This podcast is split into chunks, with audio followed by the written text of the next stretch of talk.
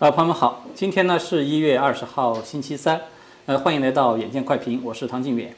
呃，今天大家都知道啊是非常特殊的一天了，因为这个是美国大选落幕的最后的一天，同时在这一天呢，我们也看到就是美国的新任总统乔拜登呢举行了一次美国历史上是史无前例的这样一个就职的仪式，对吧？呃，那么其实，在这一天发生的事情还很多了，包括这个川普总统他的这个发表这个告别的演说啊等等。嗯，所以呢，今天的这个节目呢，呃，就准备做一期比较特别的这种直播节目。那么非常能够荣幸的邀请到新唐人电视台的主持人、记者兼翻译，呃，艾瑞斯，来今天来和大家我们一起来共同探讨一下今天的几个这个热门的话题，对。是非常也非常的荣幸能够来唐老师的节目上来做客。那么的确今天的大事非常的多，那我们也是一整天都在做翻译，那么就可以贡献一下自己微薄的知识来这里来互相探讨一下，互相聊聊天。很高兴在这里跟观众们见到面。呃，好的，呃，下面我们就进入今天的话题啊，就是首先一个呢，我们都知道今天其实。呃，一早开始，对吧？就是川普总统他呃，就是离开白宫，然后呢，在这个安德鲁空军基地呢，发表了一个简短的告别演说。其实这个演说啊，我发现他他的受关注度其实还非常的高。是。呃，为什么？因为我看到一个数据，就是后来拜登在就职仪式上发表就职演说的时候，呃，白宫的那个官方网站的正式的观看人数大概只有三万到四万的样子。但是呢，川普的这个告别的演说，简短的告别演说，大概是我看到刚才的这个最新的数据是三百二十多万了，已经是，嗯，也就是说二者相差差不多是一百倍，哎，那么最这个，对对对对这个问题，所以我想就是说，呃，当然艾斯我知道你是从头到尾你都在翻译啊，其实大家可能也都知道，就是说艾斯呢长期，诶，他其实不仅是做主持人，做一个记者，他其实翻译也非常的出色了，但是呃，艾瑞斯他其实对这些。呃，就是我们的这个时政啊，这些新闻啊，对这个美国大选有很多自己的独到的观察和这个思考。那么，是不是你先跟大家分享一下？这样这样子。没有，我觉得我们一时其实我一直都觉得说，我们做翻译的，其实了解的其实是层次呢是比较广，也但是呢，我觉得深度就要靠像陶老师这样子非常有见识、肚子有很有墨水的人才能够为大家来解读。但的确，我们在做翻译过程中呢，因为是从头到尾嘛，所以他基本上说的每一句话，然后包括他的背景啊，然后谁来了呀，他为了什么。这么说，我们都是多多少少吧，有一些自己的浅见。那比如说今天早上这场川普的，他可以说是一个告别的仪式吧，的确是非常的引人注目。我们也是从昨天开始就哦要盯着这个早上一大早八点钟，对吧？非常早就得过来了。那的确，我们看到川普总统今天他主要呢也是说和他前一天的这个临别致辞吧，可以相当说说的其实是蛮像的。那么基本上是在说呢，哦，我们呢首先有如此多的政绩，那包括军队啊、经济啊，然后在政治上。包括抽干华府的沼泽，那特别是说为美国人民真的谋到福祉啊，比如说股票啊、退休金啊，然后这个失业率的降低等等等等。那么相信这些种种的政绩呢，大家在过去川普总统的集会上已经听得很多了。那么，但是我觉得今天川普总统他这个可以说他是讲的并不久，大概可能就十多分钟左右。但他有个很大的一个亮点吧，我们叫它就点点睛之笔，就是他其中有句话是哦，我们其以后呢会以某种形式会回来的。那么当时我们就翻译的是哦，会卷土重来。那的确是这句话一出来啊，群众们就啊欢呼欢呼，鼓掌鼓掌。那的确看，我觉得今天还有个很印象深刻，就是整个的这个现场的气氛吧，我觉得可以用两个词来形容它，那么一个是。温暖，还有一个是很肃穆。那温暖就看到很多的民众，他其实就是说，真的是到现在了，就是可能以前集会那当然是热情高涨，都希望川普赢了，那理所当然是很热情的。但是到今天这一步吧，说哦，今天拜登要上位了，川普总统要回家了。但是我觉得支持者们还是抱着一种非常的温暖吧，也很支持，然后也很感谢、很感恩、也很包容。你是不是有一点一种感觉，就是我们都知道中国过去有一句老话叫做说“人一走”。茶就凉是吧？或者甚至是人未走，茶就已经凉了。但是呢，好像呃，确实我也看到，就是在今天，川普总统他。就是离开的这个告别演说，没有看到有没有感觉到这种有人走茶凉的这种对，没有说那种很落寞或者说失落，大多数都是一种可以说是满怀希望吧，就是等可能等待啊，希望啊这样子。但是的确看到是后来网上有视频，就是把它 zoom in 把它放大看，是看到这个川普的儿子，特别是二儿子还有这个伊万卡，他们是眼中泛泪，就是好像有点动容。其实川普总统，我记得他讲话讲到某一个地方吧，忘记是讲到哪段了，他就是停在那里，然后就是。好像很感慨的啊，看着底下这一群仍然这么支持他的人。他其实在他的这个临别致辞中也反复的提到说，他觉得一个很大的荣幸，让他很深受感动的，就是说他无论到哪儿都看到有很多的支持者在道路两边挥着美国国旗去支持他。他说，其实你们支持的不是我，是。我知道说你们是想让我看到你们到底有多爱这个美国，多支持这个美国。我觉得川普总统他也感到非常的温暖吧，看到这一切的一幕。但是我觉得肃穆就是看到说哦，他临别上飞机了，和这个第一夫人就牵着手，好缓缓地走向这个海军陆战队的这个一号。他旁边这两个军就两行这个军士就拿着那个长枪，就很庄严地站在那里，就非常的我觉得有风范吧，有大将之范嘛，就可以说是到一个落幕的，看起来像是一个落幕的一个仪式。但是我觉得他就是。很有范，就是也很高姿态，也很就没有那种离别的，好像对，不是说哦，比较悲伤啊，或者是这样的这种情绪是吧？对。那么就是我其实也想，就是艾瑞斯，你能不能够就是先分享一下你的想法？就是说刚才你提到说他今天川普总统他离别的这个演讲呢？他最大的一个亮点就是说，它将会以某种形式回来。我记得他其实还有一句话，他是说在最后的时候，We'll see you soon。对，We'll see you soon，说我们很快很快会再见面。对。那么很多这个话确实是引发很多朋友啊，都有很多的这个猜测和联想。就是你觉得就是艾瑞斯，你觉得他这种说法呢，他只是单纯的表达一种。我们都知道，就是作为政治人物嘛，他有时候为了鼓励这个民众，会说一些鼓励的这种话，他其实没不一定说有什么实质性的意义。那么，但是也有可能就是说，他的确是代表着某些这种实质性的这种含义在里面。你是怎么来看这个问题？首先，我本人听到这句话的时候，我说哇，那川普可能后面又有很大的动作，因为我觉得川普总统他可以说是一个，就是他他虽然说。也是挺大年纪了，但是你看他这么老，他还能够当总统，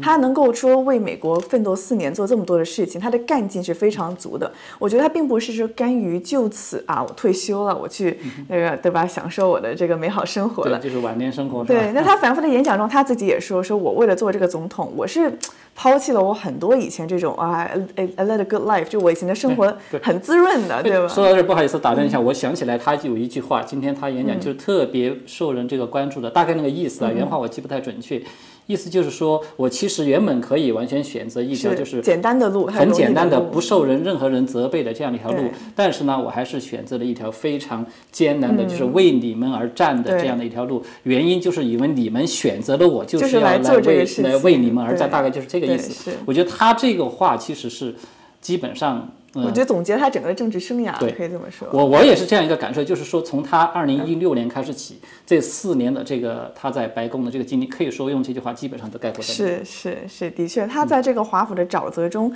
你看从一开始的时候，哦，很对抗这个民主党的很多人已经很很难了，甚至时至今日，我觉得说哦，连共和党内部，你看在这个大选对也有很多这个时刻都真正是看到他其实真的是很艰难的在做很大的很多的事情，但是我觉得他这样子都能撑。冲过来，甚至到现在，他还在说，说哦，你们既然选择了我，你们既然支持我，对我有这个信心，我就一定披荆斩棘也好，或者说是赴汤蹈火也好，我都得把它给做成了。所以我觉得他并不是说，哦，我就此这个就是。回山偃旗息鼓了，是吧？对，那就是说，你是不是觉得他应该会有一些实质性的什么样的这样一个动作？对，的确，其实我们今天已经看到了，说这个《华盛顿邮报》是已经报道说这个有消息说呢，就是他有消息说这个川普总统已经在和他的这个幕僚开会，说自己要去商讨要开一个这个新的党派。那这个新的党派呢，就是我们其实听过很多遍了，叫做这个爱国者党。啊，其实呢，他说这个知情人士说呢，这个总统说他是想就真的把这个爱国党这个名字给安。上就是真的，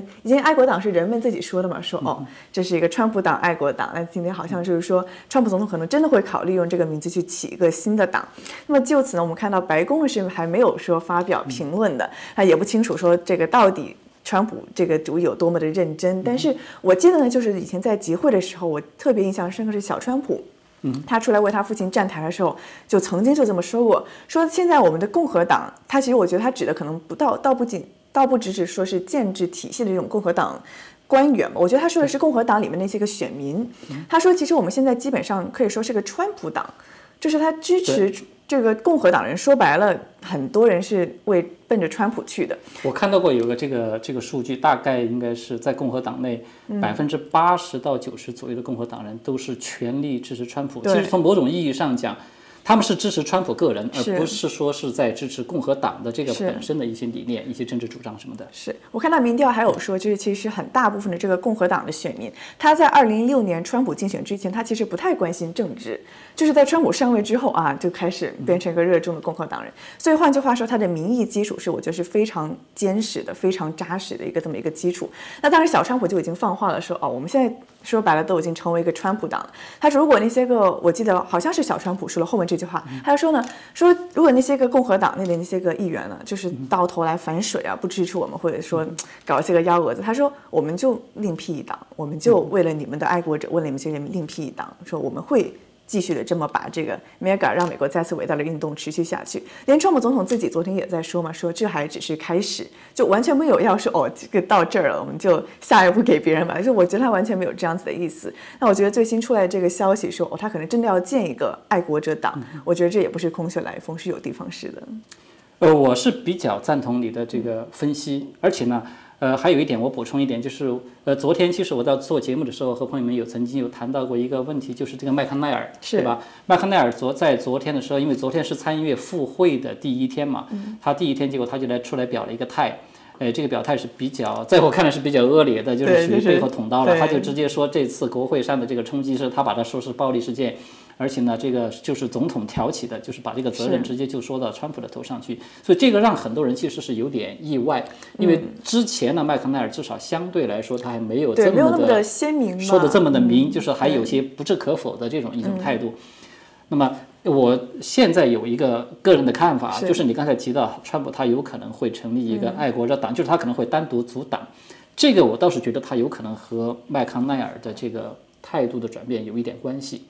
我觉得首先麦康奈尔这个态度的转变，我觉得更鲜明体现出来，就是说他其实川普的确与共和党很多这种可以说是就是根深蒂固这种官员吧，这种体系吧，他已经是一种很鲜明的对立了。对，就现在其实你说你要是完全坚固的站在川普背后这几个共和党人，就那么几个。就是我们在国会那个时候联席会议那个挑战的这么几个人，对啊，就一本来就以为哦，十二个还行吧，那就少是已经够少了，到最后还临时又倒戈了六个，就可以说是少之又少。那也可以体现出来说，麦康奈尔他一个议长那么一个角色，他都还是说啊，要说啊，这个川普啊，什么谎言、暴力、煽动啊，怎么样，就是还是往民主党那边跑了。我觉得，所以我觉得。的的确确，你说这么多对立了，就已经好像水火不相容了，可以说是，就不可能说那些个这么挺川普的人，或者说是为了挺川普才挺共和党的人，会继续的愿意留在这个已经很变味了的共和党里面，这个本身就是一个根源在哪里？它就会带来一个，你你有发现没有？它会带来一个非常严重的问题，嗯，就是说，如果说川普他真的是要单独去组一个党，甭管叫爱国者党还是叫一个什么其他的党，他一定会带来一个问题 就是说共和党很可能有非常大的比反对例的，势力，他们可能会一个是反对他，另外呢，可能尤其是在中下层这些共和党员，全国，刚才不是说了，他在共和党内其实支持率非常高嘛，百分之八十到九十，可能有非常大比例的人会会改换这个门庭，对，有可能都会加入到川普的这个党里面去。是。所以这个就是我刚才说，为什么我觉得麦康奈尔他的这个态度转变跟这个川普可能会他有去阻挡有一个直接的关系。因为站在麦康奈尔呢，因为他是共和党的大脑嘛，他相当于是、呃，他很多时候他看待一些或者是处理一些事情呢，他是站在党的共和党的党派利益的角度去考虑问题，所以他可能就会有这样的考虑：就是如果说川普要是不打压你。或者说不弹劾你，我们都知道麦康奈尔他的这个表态呢，他会直接影响到对他的弹劾，他之前就说说这个川普做的事是 impeachable，就可以受到弹劾的。对，对，就是呃，麦康奈尔他其实做呃呃，我们都知道，就是参议院现在马上接下来就是还要进行这个弹劾的程序嘛，而弹劾的程序其实对于川普来说最大的一个意义之一，就是说可能有可能意味着川普在未来他不能够再参与竞选总统，就是他不能够再担任任何担任任何联邦的这个公职。那么，如果说麦康奈尔真的是出于这种自己党派利益，就是担心万一川普要是阻挡再来参加竞选，共和党可能会被抽掉一大部分。嗯那么共和党甚至有可能会永远都难以再在政坛立足了，就是他无法再跟他竞竞争不过川普的这个党，也竞争不过民主党，呃共和党变成第三党派，它就会变成边缘化，对对它变成一个小小党派。所以呢，也许不排除他有这样的一个算盘，就是那我现在就通过推动弹劾对，禁止川普来参加竞选以后，那这样的话，你阻挡就没有意义了嘛？那这样的话，起码可以保住这个我们共和党的这个基本盘啊。大概我觉得他在里面可能是有这样一些这个算盘在里面。对，我觉得你说的很对，因为他作为可以说是一个，就是他跟这个党已经完全绑得很紧了，他就是这个党中的一个老臣，所以说他对吧，宁愿带头说。大哥吧，他算是对对对。他可能对川普的忠心是小于他对这个党的归属感，所以他不得不说啊，我们先先先保住自己，到时候这个川普真的再出来一个的话，可能共和党反而变成第三党了。但是我觉得川普总统也有他自己的优势，刚才提到了民意，还有这个现在已经选民意识到这个共和党和他们的对立之外，他其实我们看到整个川普的这个竞选活动之中，他其实至少钱他是不缺的，因为你在组建一个新的党派，其实你最耗的一个是，钱，确实是涉及到就是很多资源对。你不是说哦，我今天就哦注册一个党，然后大家啊来来来来来就可以了，就是他需要很大的，包括精力也好，资源上的很大的投入。但是我觉得川普总他一个优势就是说呢，他在比如说他在整个这个竞选。以来吧，就从大选日，从大选日以来，别说竞，就是当时这个上一年这个大选，他说从大选日以来呢，川普已经筹到大概两点五亿美元的这个资金了，而且他不是，就是他自己，就算他本身就很有钱，就算他不用自己的钱的话，就是他是不差钱的，再把这部分钱用到这个新的党派之上。那另外就是说，看到现在社交媒体的打压，其实呢。我觉得川普总统他如果说真的能够另辟蹊径，说他比如说他之前就说了哦，可能会有自己的社交媒体，我觉得这样子也是个非常大的一个推动力，就一下子可以号召到那些个民众，就是包括那人力可能也有了，那财力也没有问题，还有各种资源，只要他如果真的想这么做的话，我觉得所以是有可信度在，肯定是有。但是就是像您刚才说，还是共和党那边的阻力啊，包括因为。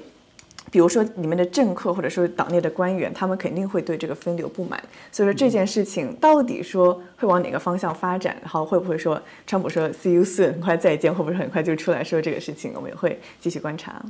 嗯，的确是这样，就是，呃，因为我觉得，如果说川普他一旦要是阻挡的话，他其实意味着整个美国这差不多两百多年来吧，对，一个基本的政治格局，这个政治版图都会被彻底的会改写。嗯，它会对整个美国社会的这个就是政治的形态，它会带来很大的冲击的，所以这个的确不是一个小事情。当然，现在呢，毕竟还只是一些风声嘛，还没有确定。我们可以以后等到有了进一步的消息以后呢，我们可能再继续来和大家来是讨论这个话题。那么接下来呢，就是说，我想就是艾瑞斯，你能不能就是跟大家分享一下？因为今天你也是全程解说了，就是拜登的这个就职仪式啊。其实说实话，我先说说我看完整个，我是看完了的。嗯。但是我看完以后，对这个就职仪式，我我除了就是觉得这个是，呃，美国历史上可能规模最小的就职仪式，因为我看现场之一，大概只有几百人的样子。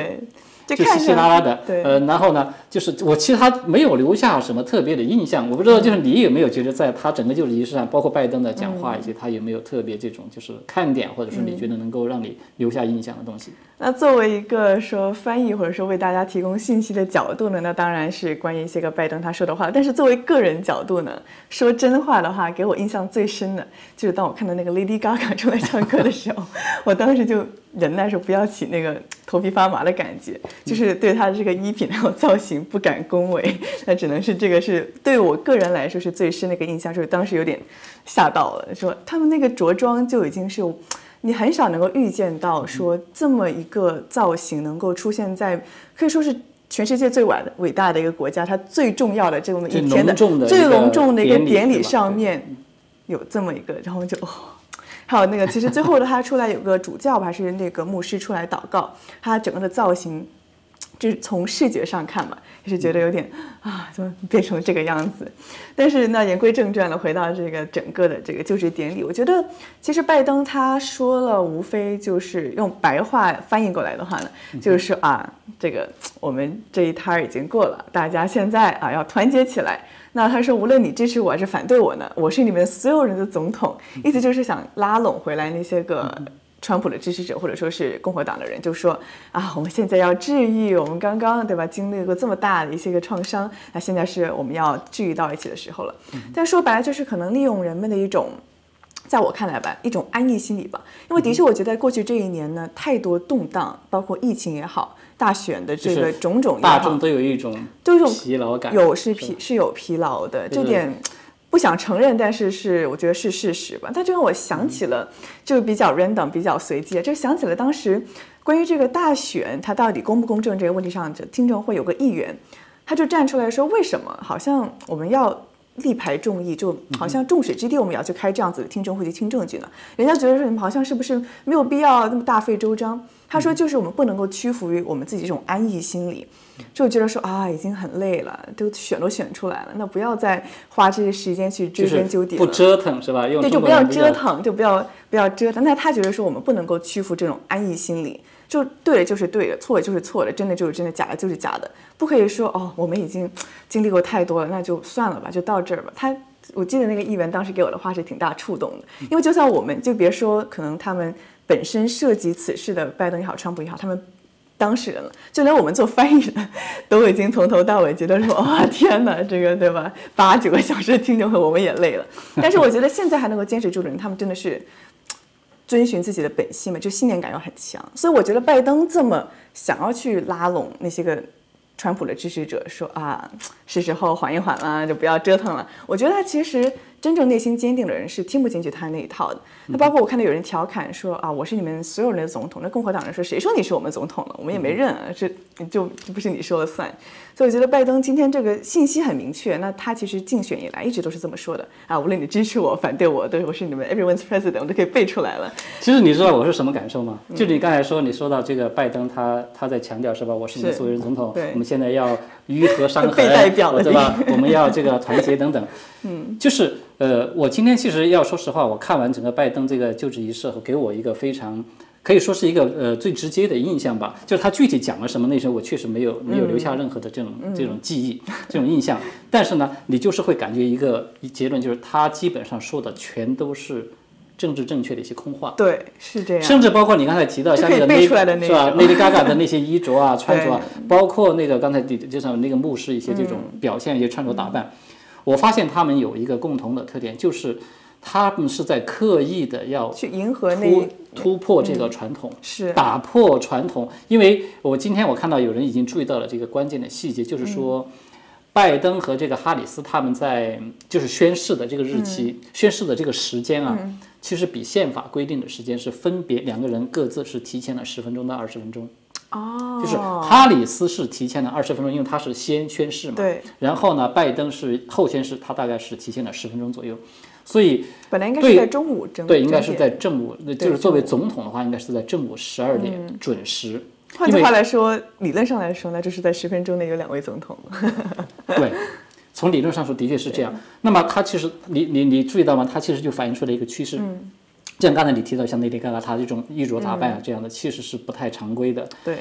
他们是在刻意的在突破传统。是。呃，甚至我们要说严重一点，就是刚才这个哈里斯和拜登他的这个就职，他时间提前了十分钟，不要大家不要小看这十分钟到二十分钟，其实他可能我们要上纲上线一点的话来说的话，他其实已经在违背宪法，在违反宪法，在突破宪法了。所以，也因为我们都知道宪法，它美国就是这么两百多年来了，已经是是它这个规定呢是怎么样的？其实历届以来都是非常严格的在执行，所以你就从这么一点这个小小的迹象，我们就是以小见大，中国过去有句话嘛，你都可以看到，就是他们这个新政府啊，它很有可能在未来它会做出很多突破宪法、突破常规的、突破传统的这样的一些举动。呃，我们举个很简单的例子，比如说就是他们不是谈那个疫情嘛，是是吧？现在疫情不是已经很紧张、很严重了，怎么？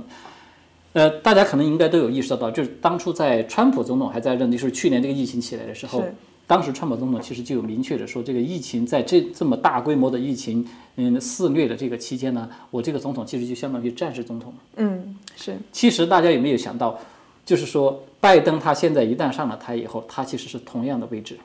他同样可以以疫情为理由，就是宣布自己嗯是一个战时总统。其实已经是有这么做的迹象对了，才第一天就所以你想，如果说他是一个战时总统，战时总统他意味着什么？对美国的法律和美国的宪法来说，他会带来一个很大的问题。他可以几乎以疫情为理由突破，或者说不去执行一切法律的规定，甚至包括宪法的规定。是它就会带来这这么一个问题，就是这个是我看到，就是今天川普呃不是今天这个拜登的这个就职仪式里面，就是一个比较肤浅的表面是给我留下来的一个印象。对。对，其实这一点我记得在，因为我们翻了太多这个川普的各种活动集会了，很多的包括这个支持川普的议员也好，川普本人也讲过类似的话，就说他如果拜登真的上去的话，他会用这种冠冕堂皇的借口，无论是啊平等啊，或者说是疫情为借口。去把美国最后变成一个面目全非的国家。那其实我们记得，好像说之前就有一些名人说过，说如果美国要进这个社会主义的话，是用自由主义的方式来潜移默化。我觉得像这种对人的管制也是一样。为什么说共和党它是支持小政府，然后民主党还是大政府？因为大政府你要是再大再大再大了，最后说白了就是。就是你方方面面我都得管着你了，那就是川普总统。我记得他以前也经常这么说，说这个左派其实搞的就是想控制你们，不仅是思想，不仅是说哦控制你怎么想的，包括政治正确的想法。其实到最后，他其实会直接影响到你的行为。那我觉得其实第一天拜登他刚刚上台，他就已经发发布了好就十几道行政令了嘛。对，我们现在看到的是他已经签了一些这个行行政令，是吧？是是，我觉得其中有一条就是哦，已经要这个口罩令了，就是强制的。要这个包括在这个联邦的土地上、财产上要戴口罩了。那你怎么知道说哦，他再严重一点，或者说这个对吧？再再过一会儿，他就说哦，这个大家全都要戴口罩和待在家里了啊，这个怎么样怎么样？我觉得都是有可能的。呃，就是我你刚才提到这个话题，就是说拜登他刚刚一上台，现在签了很多行政令，其实我就直接涉及到大家可能也看到这两天的新闻有报了，就是说。呃，拜登呢，他本来已经就公开的之前啊，他就已经公开说了嘛，他在呃这个上任的第一天，他就会要否决掉川普的多少多少的这个一些政策，然后呢，又还做了一个承诺，是在他上任的一百天之内，然后呢，也是他要做出很多的这样相关的动作。就是 S，我我其实想跟你就是讨论一个话题啊，一个重点一个话题，就是我们看，至少在我的观察，我看到。呃，拜登他做出这么多的这样一些所谓的承诺，他要扭转川普的很多的政策，他重点最主要的其实是体现在内政上面。嗯，我看到他是这样，我是观察到他是这么，比如说他这个什么要呃，关于一些这个跨性别的方面的一些提案啊，一些一些政策呢，是，还有就是在关于疫情这方面的一些这个应对啦，还有就是经济方面不是要这个他要也是提高这个税收嘛，然后还有就是禁枪，关于禁枪，他没有直接说禁枪法案，但是呢是说在开始要推出对枪支的这个。加强它的这个限制的使用，好像是等等相关的这样一些，就这种是通过行政令的方式，是。因为它如果说要禁枪的话，那个是通过立法的方式了。那么就是它有这些方面，包括在国，就是我你有我发现它基本上是聚焦在国内的这样的一些议题，一上面就是你对这些方面你有没有什么这个观察？就是觉得如果说他做出这样一些举动来，他会对这个美国的未来。或者说是对，其实这个好多也涉及到我们每个人的切身的利益，它会有什么改变？就像我觉得，就像唐老师刚才说到，这是方方面面的。我觉得可以从几个方面来讲吧。那首先是关于经济。其实今天川普总统他的这个可以说是离任的仪式上，他就 Q 到了拜登，他就是提到了拜登。呃，他不是提到了拜登，他这个名字是从来都没有提，他是提到了说他以后可能会怎么做。他说呢，说啊，我们在四年之中呢，为大家带来了史上最大的一个减税政策。那希望说下任政府啊，说啊。你知道他开了个玩笑，他说如果说他们真的这么做的话，嗯，我早就跟你说过，我说 I told you，他说你你知道我早就跟你说了。其实川普总统也是知道他们会干些什么，他也他也是一直以来，无论他是拉票也好，还是竞选也好，他其实已经反复的向人们强调说，他们上位了之后就会这么干。所以今天川普总统他虽然没有很明确的说，哦，这个新上来的政权不好，他还说哦祝福祝福怎么样怎么样，但他是给大家开了个玩笑说，你看。就是他，我真的这么做的话，我早就跟你说过了。这经济上，就是他们会增加税收这样子的一个政策。那另外呢，就是关于我觉得更加可以说是更加潜移默化，但是又更加严重的吧，是对整个的人们的这种教育界，包括思想界的一种改变。那比如说，川普总统他加速左倾，他简直就是。他怎么说呢？就从这种经济上，你可能只是说哦，我钱多与少的一种区别，还不能够可能直接改变了我怎么想的，因为它是一个政策嘛。但是如果它改变了教育系统的话，你可以说是直接改变人的想法的思维方式。对，因为我们看到前天。川普总统呢就签了一个行政条令，就是要去反复的去响应他之前上一年九月份所推出的一个叫做一七七六的一个委员会的项目。那这个一七七六委员会呢，当时是因为《纽约时报》它出了一个叫幺六幺九计划，就说白了就是啊，美国从头到尾都有种种族歧视啊，美国特别糟糕啊，就是这样子的一篇文章引起了很大波动。那当时川普总统就立马就建立这个一七七六委员会。那我们知道一七七六它是一个很标志性的年份嘛，就是说让大家就是这个学校之中要实行这种爱国教育，它包括呢要从爱国主义的角度呢去教授美国的历史，说白了就是讲正史，就是美国的历史它的这些个正面的地方，正确的历史，正确的历史，就是让这些个为历史证明吧，而不是说像那种左派或者说像《纽约时报》那种手法，就是说啊。歪这些？如此的黑暗，充满着种族歧视和种族主义啊！美国简直被他们批得一文不值。但是，川普总统的这个幺七七的委员会呢，本来就是一个可以说是川普总统可以说引以为豪的一个项目嘛。他就是说，我要通过这个项目去从根本上去把我们美国的教育界的系统给扭扭转过来。包括他每次竞选集会到最后都会提到说，哦，我们要让我们的孩子重新的去尊重国旗啊，去尊重我们的国家。我觉得是川普总统一个非常贯穿的，他一个要着手，就是已经做了一件非常强的事情。但是我们看到拜登刚今天刚刚上任，他的其中的一个做出的事情呢，他就是马上撤下了这个白宫网站的这个一七七六委员会的网页。那么就在我们知道，就是刚刚就在今天这个新闻稿上呢。拜登和贺锦丽的这个团队就是说呢，说幺七七六委员会呢说哦是在试图抹去美国种族不公正的历史，还有他还要扭转很多其他川普时代的这种可以说是这种类似的政策，比如说川普之前就是说你这种企业里面的、商业里面不可以有这种所谓的什么 diversity 多样性和包容性这种培训。那这种培训说白了就是像你洗脑一样啊，就是一样的套路，说美国啊如如何的种族歧视，所以要多元化。那川普之前是不允许这样子的，就是你不可以强制这种你培训。你发现啊，不好意思，我打断你一下。你发现他刚才你提的就是像要是在企业啊，在这些呃就是这些单位、这些机关或者这些机构里面，他都要去进行这种意识形态层面的灌输。是学校中更是，他会，因为我因为我是在美国就是念的大学，他就会有一种各种各样的机构，就是每每两个星期他就给你搞出一个新的来。你觉得他有没有很像是那个像在大陆那种中共就是那种思想教育课那种？是是，就是那个叫我们叫以前叫思想品德课，呃，说白了就是政治课，再说白了就是个党课一样的这样子的，对。但是我们看到就是拜登他已经很就是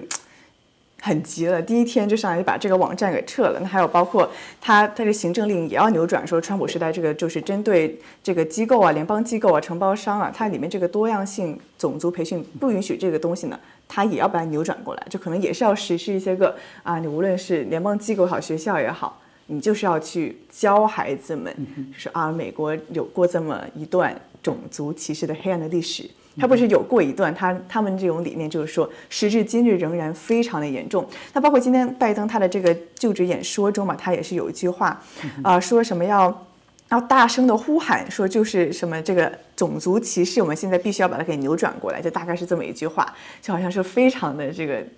激动啊，就说啊，这个是一个非常严重的问题，是最棘手的问题。所以看到其实川普总统和拜登的政策在很多方面就已经是非常的鲜明的对比了，在第一天就已经非常淋漓尽致的可以展现出来。其实对于这个历史这个问题，呃，我是一直都有这么一个看法了，就说我觉得我们会发现左派，包尤其是在大陆就更不用说了，中共那一套是吧？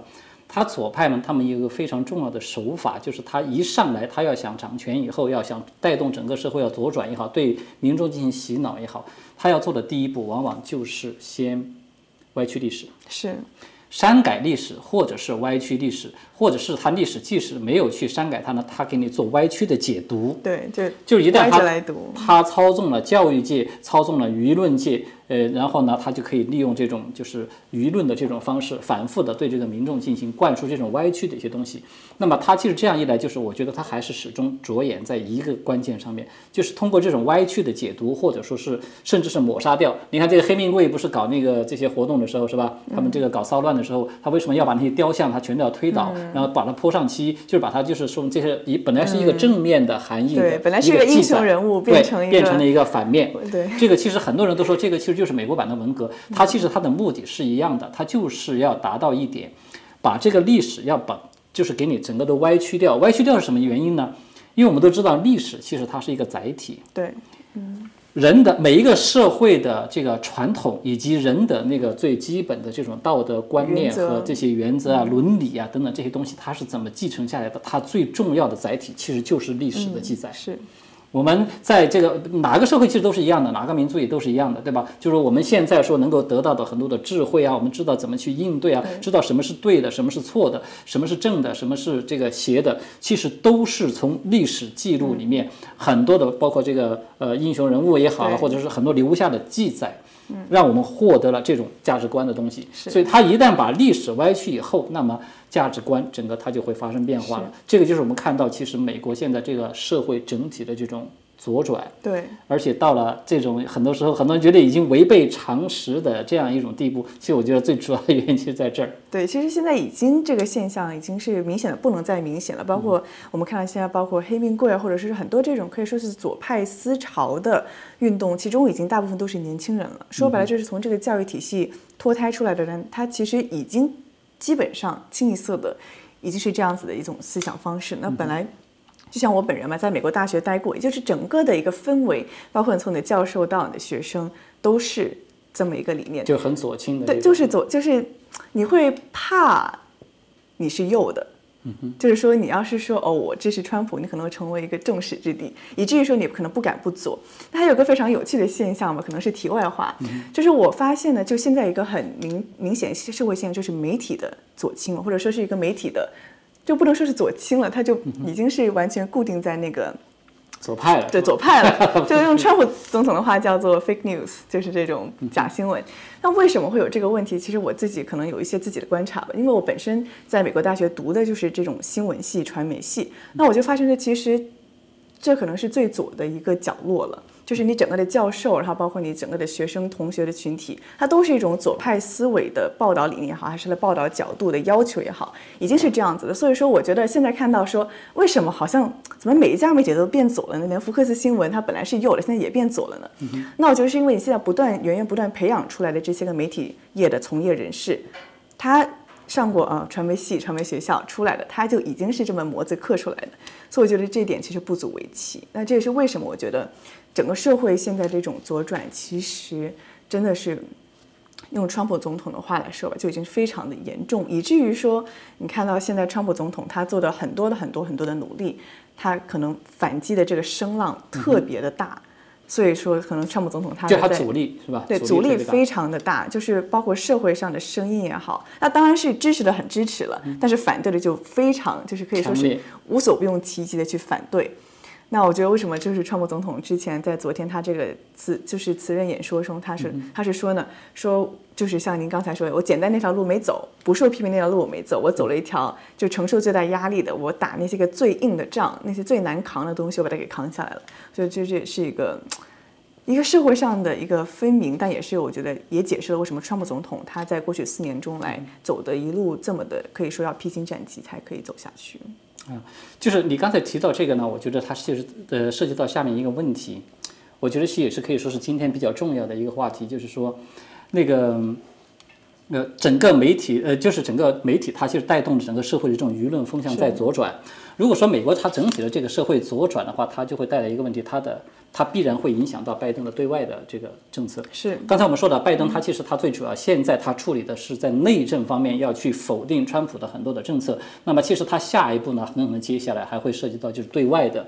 对外的关系。当然大家都知道，最重点的就是中美关系了，是是吧？川普在任的时候呢，我们大家都知道，中美他们之间是存在的一个新冷战，而且是可以说是打得非常的激烈，非常激烈，而且。呃，其实，在我看来，事实上，这场新冷战在川普卸任之前，应该说美国是占上风的。嗯，就是说，川普很多的措施，他已经那个效果对中共造成的，给中共造成的这种就是困境、孤立的这种处境，其实已经在开始显现出来。就是正是因为如此呢，所以说我们才看到，就是说。呃，习近平为什么反复的在提出，现在就是一个关键的战略机遇期，是吧？美国大选，那么如果说这个大选要是不换人，那很有可能这个那他的日子 会会他的他真的是涉及到一个存亡的问题了。那么如果说是要换的人，那么很有可能他就会获得一个就是喘息喘息之机了。所以他是这么一个情况。那么就是说，呃，艾瑞斯，我想就是你可以跟你能不能跟大家也是来分享一下，就是你的这种看法，就是对这个。我们看到拜登政府，他现在说是对外呢，我现在看到的就是媒体有报道出来，只是说他可能会在这个什么呃气候变化呀这些方面，他会回到奥巴马时期的那个政策。然后呢，就是说美国呢，他可能还会马上要重新加入到，就是川普已经有退出来的一些国际社会的组织等等。嗯。但是还没有明确的看到，就是拜登本人在明确的表示说，在中美关系这个方面，就是他会有一些什么样的这个事项。但是我们看到他的那个国务卿对布林肯是吧？布林肯是在昨天呢是有一个明确的表态，就是你对这些方面有没有一些什么样的观察？是我们知道，昨天就是这个布林肯，布林肯他是有一个他这种可以说是提名确认的听证会嘛，也是开了挺长时间，大概四五个小时。那么这个听证会之中啊，当然就是各方的议员向他问问题，就相当于考试一样。就比如说你对亚太地区了不了解啊？你对台湾的问题你怎么看啊？对香港你怎么看啊？包括你你对最近蓬佩奥出的这个将中共对新疆的作为作为种族灭绝的这个做法，你又怎么看啊？就给他各种抛问题，然后他要去表态，去看他对这方面的知识扎不扎实。立场到底是怎么样一个情况？那我觉得昨天呢，就是这个布林肯他的这个听证会上，其实我觉得首先反映出来拜登政府这个主线，就像刚才唐老师所提到的，就是要回到这种所谓的多边性的合作。那他们这种理论呢，这种说法呢，至少从布林肯的口中呢，就是说哦，我们孤军奋战的话，其实。做不了太多，就做的不够。我们要就是强强联手，和我们的盟友啊搞好关系啊，才能够去一起去对抗独裁政权，其中包括中共、伊朗、俄罗斯，那才能够去维护我们的民主制度。那其中有几个亮点呢，就是说，包括他被问到啊、说就是这个被问到的是问他的是这个共和党的议员格雷厄姆，他问的都是非常尖锐尖锐的问题，他就直接问他说，哦，这个蓬佩奥。交棒前呢，他就认定说中共的新疆政策是 genocide 种族灭绝，那你是否认同？他说啊认同。他又问说啊中国有没有误导这个新冠病毒还有肺炎疫情？他说啊我是这么认为。那么这两句话其实也可以说是、哦，他其实说。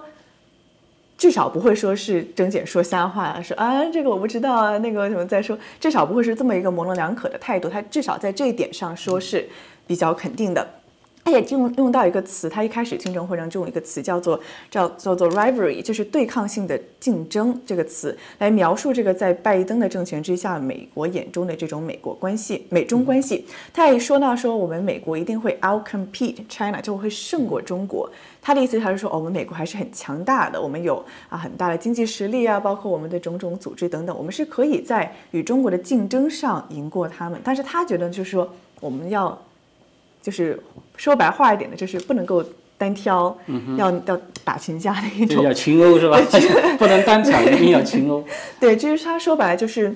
关于美中政策上嘛，他其实是认可蓬佩奥的政策的。他就被问，也是被问到说，你认不认可这蓬佩奥这些个对抗，就是对中国的，或者是川普时代吧，对中国的一些个强硬的美中政策？他说他是认可，他说我觉得这个他大意就是我觉得这个调调是对的，但是他原则是对的。对，就是说对中国强硬，他说，嗯，我觉得是没错，是对的，我也认可。呃，有些事是做的不错，他是提到这样子。但他说，哦，有一些事情的方法，我觉得呢，就是不太认同。那就是包括这个到底是这个单挑还是这个打群架的这个，是主要的一个他他所说的这个群殴的意思，就是说，他说我们要联合很多的盟友，然后一起来对付这个中共对。好像这个意思就是说，川普以前呢，你是属于单打独斗这样说嗯的，是吧？其实我是这么看，就是在对这个问题。是首先，我觉得第一个就是一直他们都在说川普对付中共是在单打独斗。嗯，我觉得这个问题感觉是个有点像是个伪命题。嗯，为什么呢？其实我们看到，就是在川普他在当政，就是和中共开始从贸易战开始，对吧？到最后发展到就是一个全面的新冷战。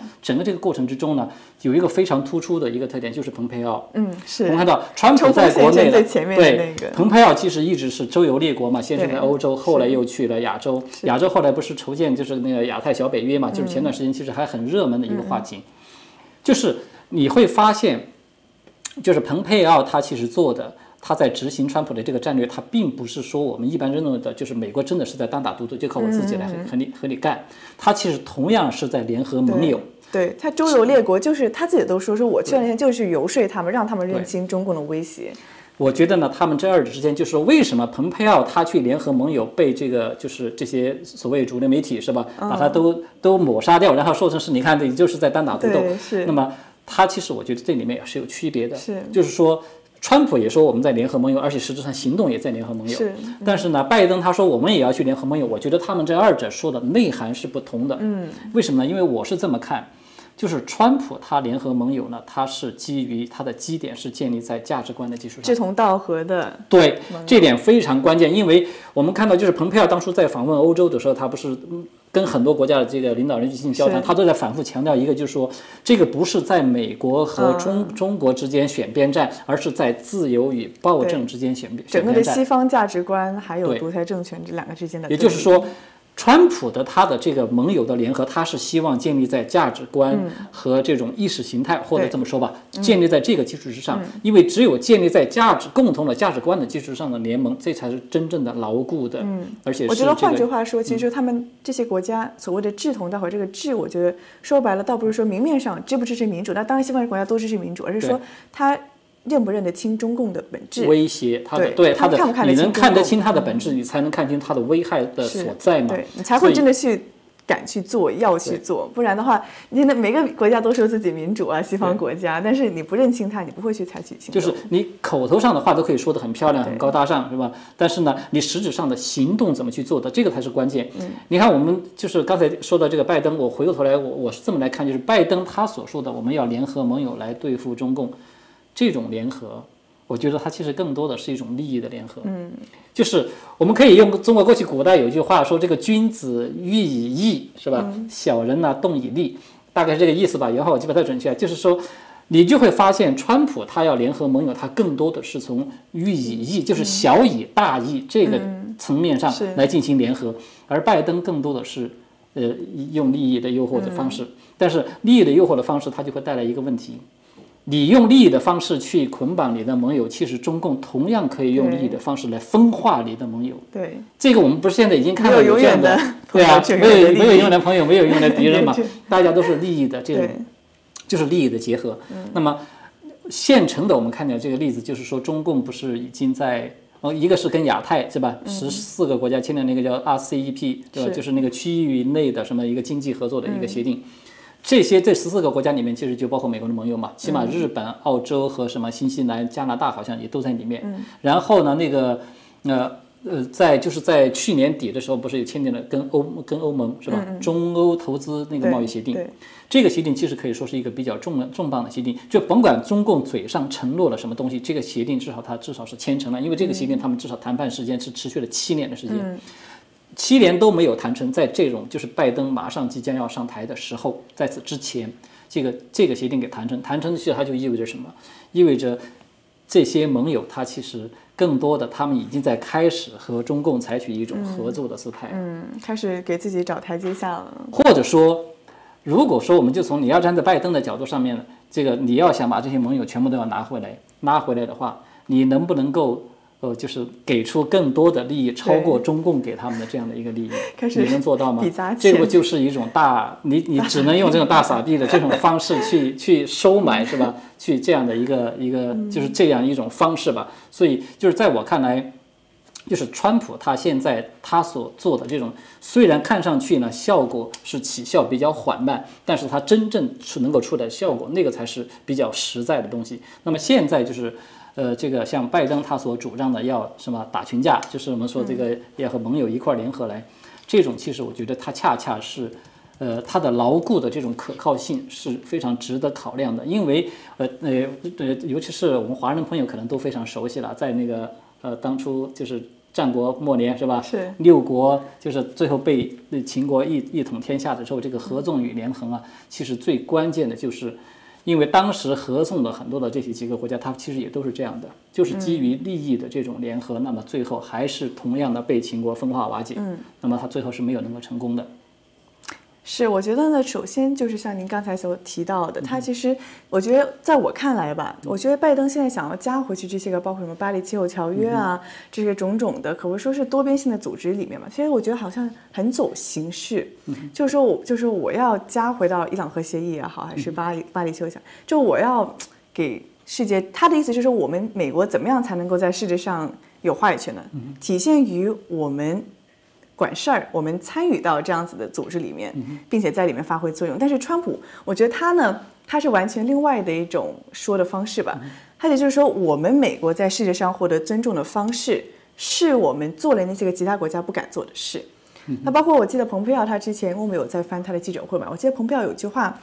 他之前是说过，就有些个国家，他可能他就是私底下外交官员会面的时候，他会告诉蓬佩奥说啊，其实我们也想这么做，其实我们也想这么做，但是我们不敢。我们这个国家没有你们美国那么的，就是需要有一个带头大哥。对对对对，其实我觉得蓬佩奥，包括整个的川普政府呀，他在外交上，包括这个对中共认识上，他起了很大的是全世界带头认清中共的这么一个作用。但是我目前没有看到说拜登政府对认清中共本质这个关键点上有太大的出力，反而就是说哦，我们要。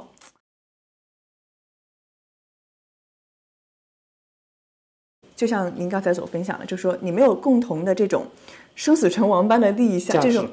价值观的话，你没有真的触及到说哦，我知道说如果中共在我们这个国家建五 G 网络，它真的会侵犯我们公公民隐私权，它真的会威胁到我国家安全问题。没有个这么深刻的就触及到生存问题的这种意识的话，你可能说哦，那有钱拿，那我们就先跟他合作。就是你要触及到了本质，才能够改变个国家的行事方式吧？我觉得，所以说我觉得的确呢，在外交政策上，拜登和川普。好像说的都大方面，我说哦也要对抗中国，要跟中国竞争。但是无论是表面上的手段，还是他的这种出发点，包括他整个形式的方式架构上，都还是存在着很大的区别。而且至少是有疑问的，值得观察吧。呃，在这儿呢，我想看到，呃，就是刚才有一个就是朋友啊的一个提问呢，就是在这儿，我想可能我觉得他比较有代表性。他这里面提到就是说，拜登会不会这个借口川普支持者的这种。反抗呢，对这些就是川普的支持者来实施一种这种政治报复，或者说是政治清洗啊什么的。就艾斯，你对这些方面有没有什么想法？我不会忍下这口气，就是说这么已经非常明目张胆的违反言论自由、违反这种表达了自由了。但是左派还是把它作为一个非常正当的、名正言顺的事情去做。我觉得也会让一些人开始醒悟，说，嗯，这个真的对吗？说怎么会好像大家都已经接受了这样子的事情，我所相信的这一套。这种封杀川普啊是对的，这样子的一个思想方式，它到底和我们这种美国的立国之本是不是符合的？我觉得也会引发更多人思考。呃，对这个问题呢，我是这么来看的，就是说和朋友们也是做一个互动嘛。嗯我是这么来看的，就是说。呃，你要在现在当前这种政治气候这种环境下，要是说是让这些左派他们一上台之后立即就针对川普的支持者，我们知道川普支持者数量其实我觉得是超过八千万的，至少是是很大，这个是实际的一个数字，就是对这么庞大一个人群来实施一个政治大规模的政治报复和清洗呢，呃，还不太可能说就能够兑现。但是有两点，我觉得是可以，他们立即就可以做得到的，而且是已经正在做的事情。第一个就是他会压制。川普支持者的声音，对，毫无疑问的，已经开始，对吧？这个我们已经有看到，有就是太多了，这个例子就不举了。就是说，他们甚至现在已经在开始有极左派已经有这样的呼声出来说，要把这个 Newsmax 和这个 OAN 的这些的那个平台都要把它给撤掉。对，纽约时报今天还发了篇报道，就是骂这个，不是骂，就是指责这个会员还有 Newsmax 说他们不认这个拜登。对，就是说这个意思吧，就是呃，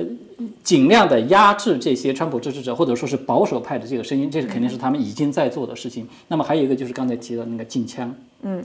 因为禁枪这个东西呢，其实对美国人来说是非常敏感的。呃，如果说是美国民众真的是这个就是拥枪的这个权利，因为拥枪我们都知道这个是宪法第二修正案规定的，如果这个可以视为是呃，在我看来它是非常重要的一根底线，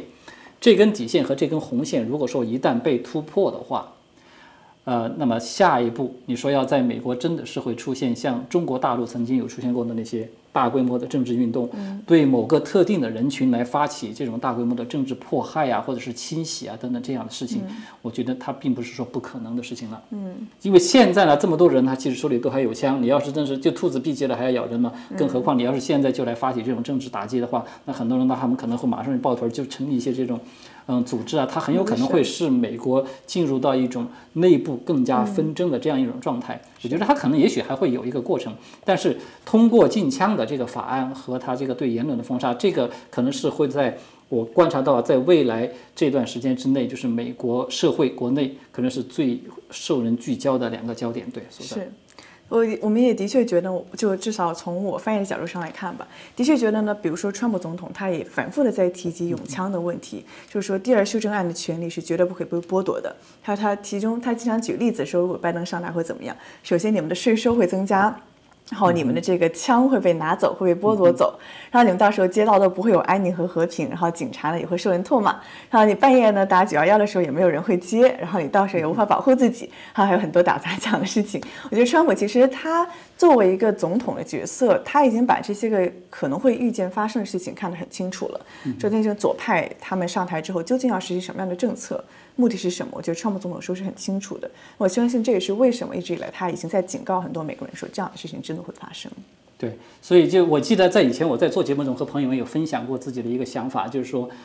美国人或者说整个美国的这个自由，它靠什么东西来保障呢？它其实就两样东西：左手的选票和右手的枪，对吧？那么左手的选票呢？它其实大家有想也想过这个问题吗？它要是压制言论，对民众实施进行洗脑，这个本身其实就是在剥夺你的选票了。是。就是他用这种谎言来强行的，呃，对民众进行洗脑的这样的一种控制的时候，甚至达成一种控制的这种目的之后，再结合他这些就是通过这种作弊的这种手段的时候，那么你的选票已经没有了。那么再把这个枪要是再拿掉的话，呃，老对老百姓来说，他真的就可能会像大陆的这些民众一样，他就是一个韭菜的待遇。我觉得这个其实是在极左派他们在未来他们其实一直规划的一个蓝图，他们现在其实是在非常。有序的按照这样的一个计划在一步一步的实施的，所以呢，从这个角度上讲，也是为什么我一再在节目中和朋友们有分享自己的一个想法，就是说，呃，其实这个道路呢，真的是会比较漫长的。它很，我们的很多时候都会有一种呃愿望啊，就是希望在这种正邪之战也好，是吧？我们一再说这次是正邪之战，或者是善恶之战。我们都有一种想要毕其功于一役的，嗯，这样的一种愿望。我觉得这个是都是可以理解的，包括我自己也是，是吧？就是一直在跟大家做节目的时候，我们都非常希望川普来个什么大招啊，或者是这这一下子就能够把这个问题就给解决掉了，就那天就这个就重新这个光明了，恢复。但是呢，很有可能在实际的这个发展、这个就是演变过程之中呢，可能有些事情它不一定会是这样。就是毕其功于一役呢，它也许会只是一种愿望，它很有可能会变成一个比较漫长的这样的一个有相当的时间维度和空间维度这样的一个抗争。所以我觉得这个从回话回头来就是说，川普总统他为什么在今天告别的时候，他一再的，其实不光是今天告别，包括昨天他发表的那个正式的那个演说，是吧？是，其实都在说我们这个呃。呃，就是更好的还在后面，还会再来，然后呢，我们还会再来，就是他当然从表面上看到他是在表达一种对未来的一种希望，其实这个背后，我觉得他更让人看到一个内涵，或者说是一种趋势，就是说他在告诉给民众，他要拯救美国也好，或者说是美国要想重新获得自由，他可能会要经历一个比较长的过程了。可能不一定是说是我们所想象的，说是能够在某一个时刻、某一天就一下来一个奇迹，然后一下子都都就是它就能够出现。那么从这个角度上讲，这也是为什么我们在呃跟大家在反复的讨论，就是说，其实我们知道坚守正义是吧？坚守真相吧，就真的就是真的，假的就是假的，它永远不会改变，不会说因为媒体被操纵了，它的这个真假就发生了这个变化。啊，但是就是对这种真相和正义的这种坚守呢，它的确对人的，它是需要一种有的时候是有耐力的这种考验的，它的确是存在这东西。所以呢，呃，虽然我我至少我个人啊，包括今天我是说实话，我的心情其实也不会说是太这么的。呃，愉快，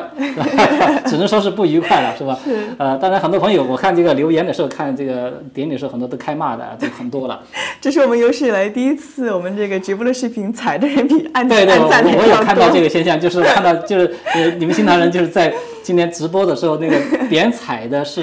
按赞的好像是两倍到三倍，三倍就是这个还真是从来没有出现过的。对，我看到有观众评论很好笑，他说很抱歉我踩了。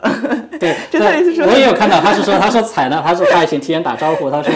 呃五点踩呢不是说踩你们媒体，是踩这个就是就是说拜登嘛，就是说他们不认同。说白了呢，我觉得他其实表达一个想法，嗯就是说你是你的合法性是有问题，那么我就是不认同就是不认同。这个嘛，我觉得这个恰恰对每一个人来说就是。一种也也可以说是一种考验吧，一种良知，你的这种能不能持之以恒的下去？我们其实我一再说啊，我们坚持一样东西呢，不是说是因为我们知道它最后一定会赢，我们才去，好像有一种投机在里面。我们坚持它，就是因为我们知道它是对的。它就是对的，所以就应该要坚持，哪怕在这个过程之中，可能我们会要付出一些代价，或者说是付出更长的时间的这样的一些等待啊等等，其实它都是值得的。对，是，我觉得你讲的非常好，我觉得这是可以给很多的观众一个很振奋信心的一种感觉，因为的确我们今天看到有很多的，不会是无论是观众也好，还是川普的支持也好，可以说是心情都百感交集吧。那么作为翻译，虽然说我不是代表任何个人立场，但是。的的确确从从今年年初开始吧，一直到今年，就是从上年的年初到今年的年初，这么差不多快一年的时间以来呢，对，嗯，我们其实可以说是非常密切的在关注总统这个位置。那么这个位置上坐是川普，多多少少对他是有一定的感情的。那么今天在看他这个离任的时候，我们其实心里也是非常的感慨。那但是我们也觉得没有说说哦特别的失落，特别的就是啊绝望了、沮丧了。我觉得连川普本人都没有这样，他的支持者们，我觉得今天看到的场景也没有这样。我觉得当然大部分人自己在家里还是很伤心，但我觉得跟川普总统互动的那那些个群众们，看到川普总统他仍然是不屈不挠的，没有说要放弃，但也没有说。就是他，我觉得他是一种很大气又很从容，但是又很胜券在握又很成成竹在胸的一种很稳的状态。所以我觉得呢，我觉得民众看到他这一点也会受到鼓舞。就是说，他说最好的还在前头。他也经常说一句话，说我们所做到的事情呢，其以前没有人想象我们可以做得到。就是无论是经济上也好，政策上的改变。他说，他说我当时选总统的时候，人家都说我会输。然后我做这些政策，人家都觉得做不成，但是你看我们全都做到了。他说还有更多的要做，任重而道远，还是这个路还很长。好包括他今天仿佛也说到说啊，很快要再次的见面，最好的还在后头。那我觉得这不仅是一个悬念吧，也是给这么多的支持川普的人也好，还是说对美国的这种宪法、对美国的立国之本、对美国的传统价值有信念的人来好，我觉得都是一个莫大的鼓舞以及一个信心的延续，能够让他们支撑下去。可能等到真正曙光出现，乃至呢事情出现一个大的转变，又或者说啊，真正的就是到有那么一天的时候，我觉得人们是可以靠他们，像您刚才所说的，就自己对良知的这种秉持、坚守，对，坚守、坚守是可以走过去的。好的，这个非常谢谢艾瑞斯。我觉得你刚才其实这种总结，我觉得你总结的比我其实没有没有没有，就是说对朋友们，就是大家呃这种心情，反正我们都是可以理解了。是非常理解。在未来还有很长的路，毕竟生活还是要继续嘛。是。那么很多的事情，其实还是每个人，我觉得他都是可以做的。就是我我我最后再说几句啊，就是说川普呢，他今天的这个卸任，我觉得他其实可以说给了我们一个启示，就是说。